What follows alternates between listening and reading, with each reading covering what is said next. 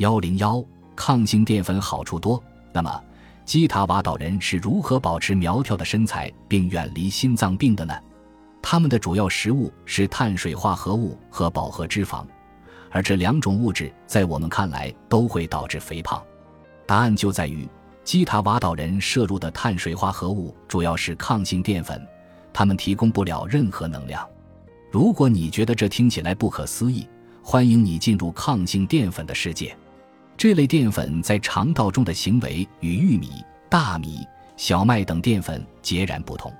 玉米、大米、小麦等很快就会被转化成葡萄糖，为身体提供能量或以脂肪的形式储存起来。相反，山药、芋头、芭蕉等抗性淀粉只是原封不动地通过你的小肠。这些食物对那些能够分解复杂淀粉的酶具有抗性，这也是它们名字的由来。这意味着你不会吸收这些以糖的形式存在的能量，血糖也就不会上升。更棒的是，这些淀粉正是你的肠道微生物梦寐以求的食物，它们会开心地吞下这些淀粉，一边生长繁殖，一边把这些淀粉转化成乙酸、丙酸、丁酸等短链脂肪酸。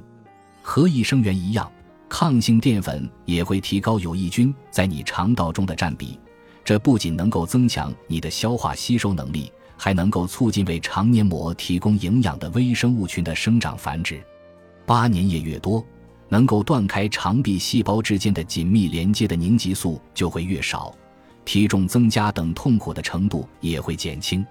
九，抗性淀粉不但不会提高血糖或凝集素的水平，还能通过以下方式帮你控制体重。替代小麦粉或其他能被快速消化的碳水化合物，减少能量的摄入。十，让你的饱腹感持续时间更长，让你吃的更少。十一，餐后加快脂肪燃烧，减少脂肪堆积。十二，你无需生活在一座小岛上，日复一日的吃芋头，也能体验到抗性淀粉的种种好处。在本书第二部分。我会向你介绍更多对肠道微生物群有益的食物，以及如何加工才能将它们的好处最大化。